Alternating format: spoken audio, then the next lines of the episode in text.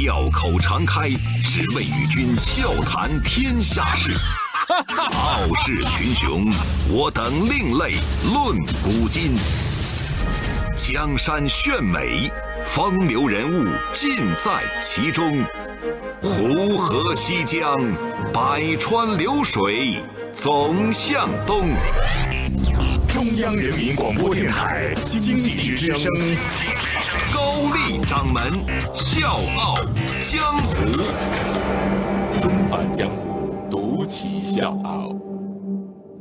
笑傲江湖，我是高丽。十一月二十三号，科学杂志和 Science Life Lab 颁发的二零一八年度青年科学家奖揭晓了。清华大学博士后万蕊雪，因为她在剪接体三维结构及 RNA 剪接方面的研究成果，当选为细胞及分子生物学类别的胜出者。各位要知道，这是咱中国本土攻读博士学位的研究人员第一次获得这个奖项。那这样，我先给各位介绍一下这个奖啊，就是青年科学家奖。它呢是一项全球范围的奖项，由 Science、AAS、Science Life Lab 以及四所著名高校共同发起。那这个奖项呢是每年评选一次，从来自全世界的申报者当中遴选出四位在各自领域最为出色的青年研究者。您听好了，我用的这个词儿是遴选，所以能获这个奖是非常。非常的不容易。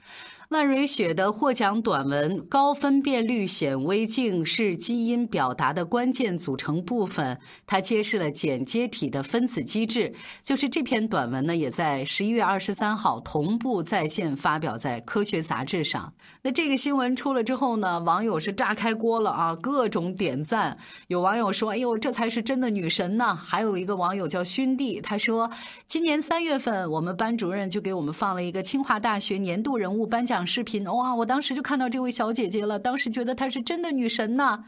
另外还有其他网友说：“巾帼不让须眉，这才是偶像。”那我好想成为这样的姑娘哦，她好优秀啊！还有一位朋友说的特别好，需要上热搜的应该是这种女神。那也要特别告诉各位啊，我在网上去查了一些资料，清华大学的官方平台上也说，这是清华校友第四次获得这个奖项了。他们是本科就读于清华大学生物科学与技术系一九九一级的石松海和一九九六级的严宁，他们呢是在二零零一年和二零零五年分别因为博士期间的研究获得了这个奖的全球大奖和北美。地区奖，那这两位呢，现在都是生命科学领域里面的著名教授。本科就读于清华大学生物科学与技术系二零零二级的洪伟哲，那他现在呢是加州大学洛杉矶分校的助理教授。他呢也是因为在斯坦福大学攻读博士期间的研究，那获得了这个奖项。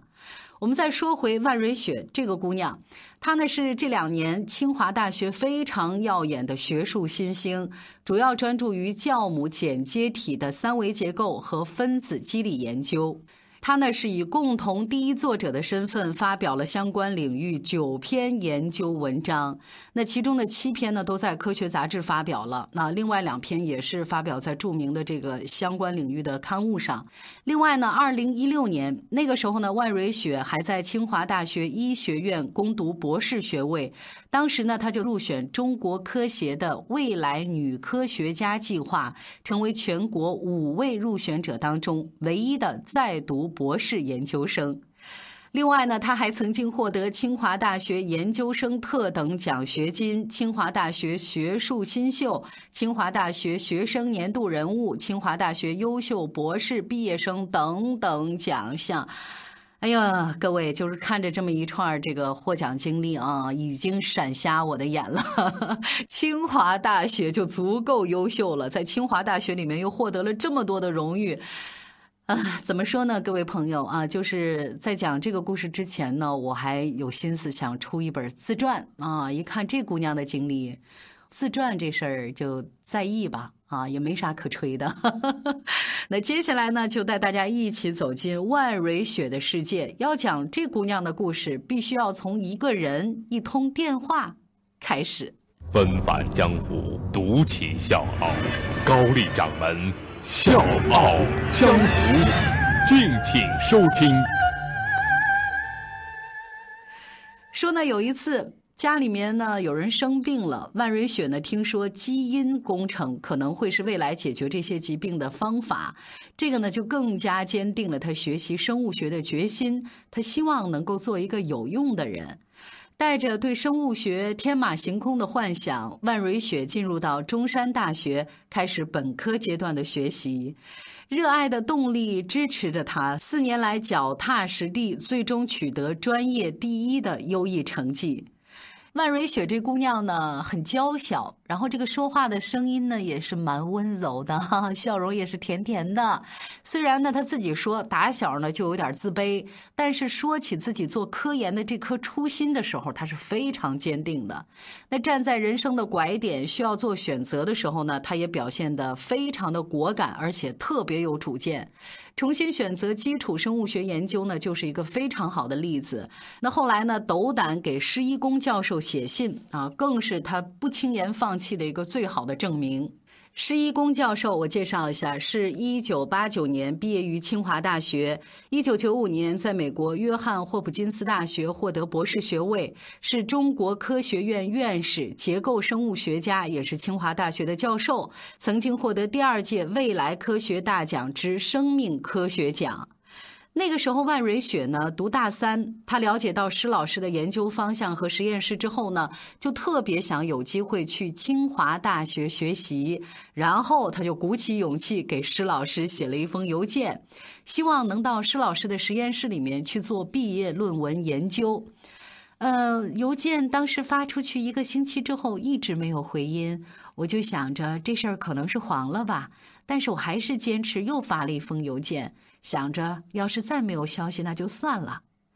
谁也没想到，那之后有一天，突然他接到了一个北京打来的电话。电话那边的人说：“我是施一公，我看到你发的邮件了，欢迎你到我们实验室来。”当时接到这个电话的时候，万蕊雪太兴奋了，她高兴的在家蹦跶了一天。万蕊雪就这样怀揣着惊喜和忐忑走进了清华大学施一公老师的实验室，而且如愿以偿的留下来攻读博士。最开始呢，万蕊雪很担心自己不够好、不够优秀，总怕自己犯错。幸好呢，有非常耐心的他的师姐周丽君手把手的教他做实验，而施老师呢，也在开组会的时候呢，总是鼓励低年级的这些学生，让他们加入到课题讨论里面，你们也要大胆的发表自己的观点。万蕊雪呢，就惊讶的发现，在这个人人走路都带风的繁忙的实验室里面，竟然有这么好的学术氛围，这个呢，就让他紧张的心慢慢的放松下来了。另外一方面呢，他也发现施老师是一个特别平易近人的人，除了特别注重学生的科研技术培养之外，还非常看重对博士生逻辑思维的训练。说呢，在博士二年级的时候，万蕊雪被施老师委以重任，干什么呢？开始和同学们一起向结构生物学领域最难的课题之一——剪接体发起进攻。啊，那个时候我才二年级，我不知道是什么让石老师这么相信我，交给了我这么重要的课题。但是这份信任对我有很大的鼓励，让我能够放开胆子去做。万蕊雪所从事的就是剪接体结构的研究，在施老师的安排之下，他承担起酵母剪接体课题组的剪接体提纯的工作。简单的说，他要打响的是解析酵母剪接体的第一站，为解析结构提供优质的剪接体样品。当然，我知道各位跟我一样，听到这一串这个专业术语都非常挠头。我给各位简而言之，就是。他现在要做的这个工作是非常基础，但是又至关重要的工作。那那个时候呢，实验室在这方面没有丰富的经验，一切都需要万蕊雪自己找到突破点。尽管那个时候他很忐忑，但是那股子不服输的个性让他再一次卯足了劲儿。嗯，我去读了很多的文献，想了很多大胆的实验方向，然后一个一个的方向去排除，最后我决定提取内源剪接体。这个方法呢，其实也不算新，但是我们实验室当时没有人做过。然后呢，我就到处打听，最后找到北京生命科学研究所的一个实验室，在给内源蛋白加标签方面呢有很多的经验，我就去跟他们学习技术了。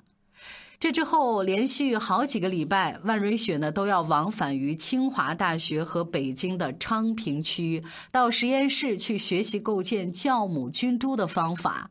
实验的步骤很快就学了，但是等他自己去做的时候呢，其实每一步都失败过。面对失败，万蕊雪是越挫越勇，他绝对不会让自己陷入到失败的那个情绪里面，不停的去找解决的方法。每解决一个问题，他都特别积极的在迎接下一个问题。他说。我是一个不怕输的人，遇到瓶颈我不会轻言放弃，而且那种每解决一个问题获得的那种满足感，会促进我继续去解决下一个问题。在这种亢奋的状态之下，万蕊雪终于成功掌握了完美的提取内源剪接体的方法，而且成功的提取到了剪接体的样品。当在冷冻电镜下看到清晰的剪接体结构的时候，万蕊雪非常激动。我当时没想到自己第一次提取的样品品质就那么好。第一个酵母剪接体的结构看到之后，我们后面做的事情相对来说就水到渠成了。二零一五年八月二十一号，施一公研究组在《科学》杂志在线同时发表两篇论文，一篇是三点六 I 的酵母剪接体结构，另外一篇是前体信使 RNA 剪接的结构基础。要知道，这两篇论文是世界上第一次报道剪接体的高分辨率结构。那这个研究组的严创业、杭静和万蕊雪都非常年轻，而万蕊雪呢是其中年龄。最小的，当时他才二十四岁。对于这个研究成果，二零零九年诺贝尔生理与医学奖的得主、哈佛大学医学院教授杰克·肖斯德克是这么评价的：剪接体是细胞内最后一个被等待解析结构的超大复合体，而这一等待实在已经太久了。说呢，有一个广为流传的小故事：收集电竞数据的时候，为了保证数据质量和收集效率，课题组的几个同学呢决定二十四小时轮班。万蕊雪呢主动承担了半夜的这个工作，每三小时只有五分钟的电竞相机校正时间是可以上厕所的。故事之外，很多人不知道的是，其他时间万蕊雪每天还是会在工作室待到晚上，从来没有把自己的工作当成是负担。周一到周五早间五点，下午四点，欢迎收听高丽掌门笑傲江湖，请在公众微信搜索“经济之声笑傲江湖”，记得点赞哦。接下来我们再聊一聊科研之外的万蕊雪吧。这姑娘呢特别爱吃，但是她凭自己的毅力，曾经在三个月的时间里减掉了二十斤。每次说到万蕊雪，可能很多认识她的人第一个反应都是学霸。嗯，大家也很关心这个学霸科研之外他是什么样子的呢？所以这姑娘就说了：“我超爱吃的，不管是什么，好像我都爱吃。”说起美食，这万蕊雪呢就跟说起科研一样啊，也是两眼放光。她说呢，只要我听到哪儿开了什么好吃的店，我就一定会去尝一尝，去不了也特别想。因为爱吃，万蕊雪呢说自己打小呢就胖。去年的七月份，她突然觉得哦，我太胖了，然后就努力的减肥，定期跑步，管住嘴。所以呢，凭着毅力，三个月的时间减掉了二十斤。说起减肥的成果，万蕊雪呢是笑得特别开心。她说，减肥以后真的就像发现了新大陆。不过科学之外，我还是最爱吃。运动嘛，感觉呢需要一口气才能坚持，就像科研一样。万蕊雪的减肥大计呢，也经过了各个阶段。我呢，没事儿就翻一翻微博、呃微信的朋友圈，看网上的减肥攻略。虽然呢，也曾经对什么代餐粉呐、节食减肥动过心，但是后来发现还是合理饮食和适当的锻炼比较靠谱。他呢有一套自己的心得，就是他通常会选择出去聚餐，而不是逛街，因为他觉得逛完街之后很容易会继续吃，而且特别能吃。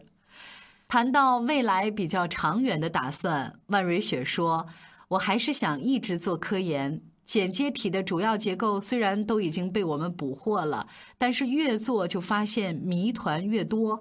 所以我现在就是单纯的想把剪接体的课题继续做下去。之后呢，我想成为 PI，用更多手段从不同侧面揭示 RNA 剪接的奥秘，以及探寻这个过程和人类健康的关系。”好吧，那今天节目最后，高掌门就代表《笑傲江湖》祝福学霸万蕊雪心想事成。小江湖，我是高丽，明天见。如果骄傲没被现实大海冷冷拍下，又怎会懂得要多努力才走得到远方？如果梦想不曾坠落悬崖，千钧一发。又怎会晓得执着的人拥有隐形翅膀？把眼泪种在心上，会开出勇敢的花。可以在疲惫的时光，闭上眼睛闻到一种芬芳，就像好好睡了一夜，直到天亮。又能边走着边哼着歌，用轻快的步伐。沮丧时，总会明显感到孤独的重量。多渴望懂，些温暖，借个肩膀。很高兴一路上我们的默契那么长，穿过风又绕了弯，心还连着，像往常一样。最初的梦想紧握在手上。最想要去的地方，怎么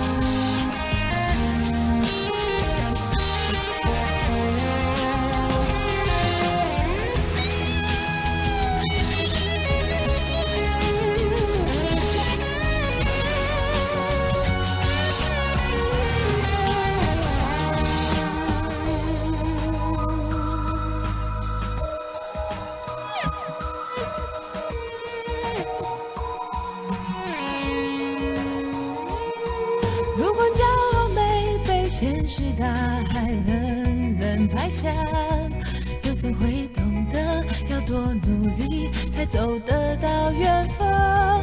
如果梦想不曾坠落悬崖，千钧一发，又怎会晓得执着的人拥有隐形翅膀？把眼泪种在心上。会开出勇敢的花，可以在疲惫的时光，闭上眼睛闻到一种芬芳，就像好好睡了一夜，直到天亮，又能边走着边哼着歌，用轻快的步伐。沮丧时总会明显感到孤独的重量，多渴望懂。些温暖，借个肩膀，很好奇一路上我们的默契那么长，穿过风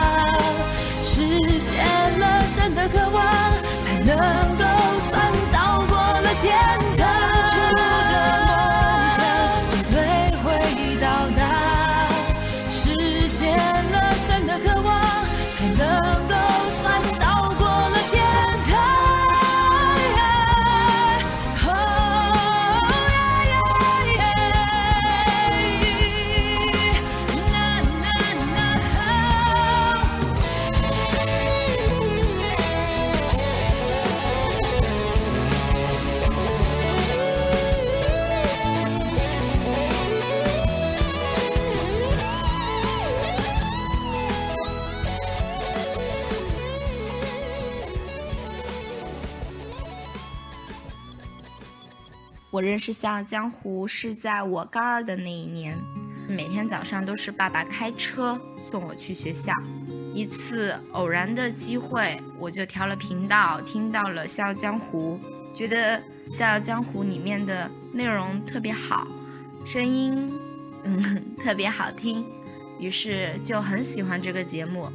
然后一次听到高掌门推荐他的微信公众号，我就立马回家搜了你的微信公众号，里面有以前的一些节目，我就会时不时的拿出来看以前的节目，因为作为一个学生，能够通过您的节目去了解一些我不知道的一些事情，特别的充实吧，所以。我很谢谢高掌门，有很多次在写作文的时候突发灵感，然后想到了您的节目，然后我就会把它写下来，而且还会得高分。很感谢你陪了我两年，希望你继续将这个已经办了三年的节目继续办下去。嗯，我呢会继续支持您，高掌门。加油。我们都是好孩子异想天开的孩子相信爱可以永远啊